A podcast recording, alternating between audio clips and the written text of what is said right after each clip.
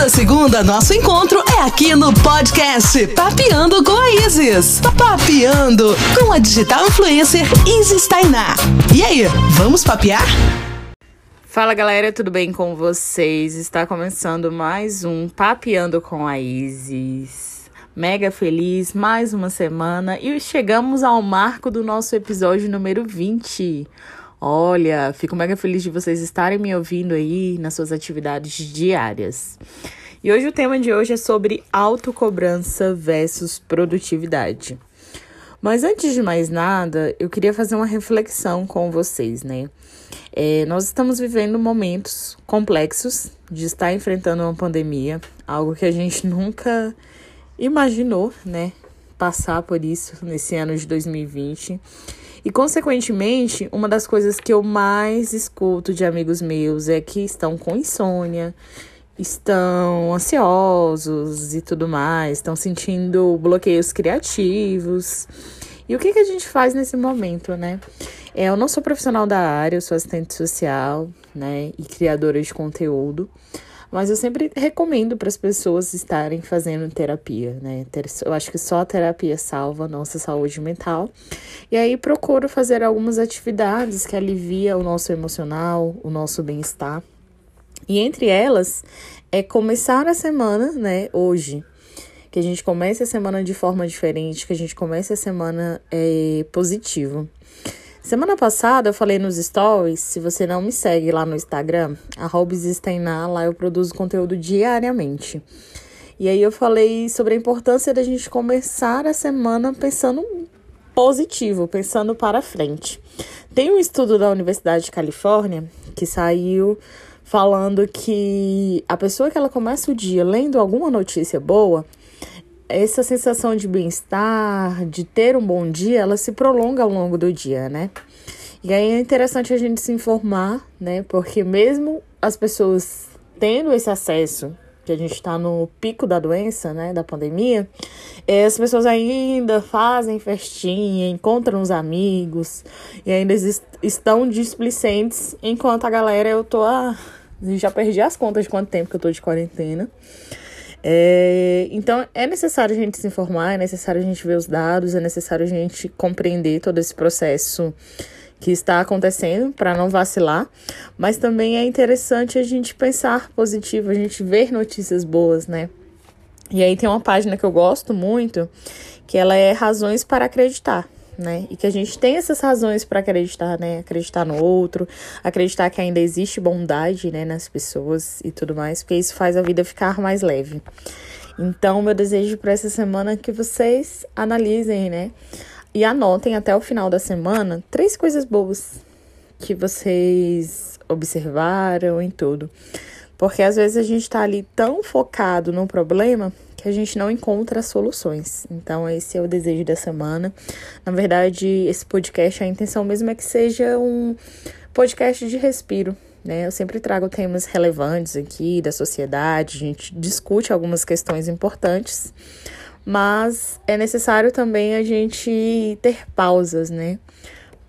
pausas são necessárias. E quantas vezes, assim, eu tô no momento de pausa, igual eu tive uma semana, semana passada, produzi bastante é, no trabalho, rendi bastante, mas em contrapartida não produzi muito conteúdo pro Instagram. E a gente que é influenciador, né? A gente sabe que um dia sem produzir conteúdo, o algoritmo ele é desleal, ele já cai. Só que ao mesmo tempo, é, eu fiz tantas outras coisas e eu fiquei focada. Poxa, eu não fiz aquilo. Eu não me dediquei nisso. E às vezes a gente não percebe o quanto que a gente avançou, né? E aí é muito fácil a gente desistir das coisas, porque a gente não olha o todo, não vê o quanto que a gente avançou, o quanto que a gente evoluiu. É, a gente vê que o caminho tá longo e a gente só pensa ali na dificuldade. Então, que seja um respiro, que você perceba o que avançou, que comemore as pequenas trajetórias da vida né? E que tenha uma visão mais carinhosa de si mesma. É, eu percebo que a gente tem mania do ser humano é, não validar sempre as conquistas, né?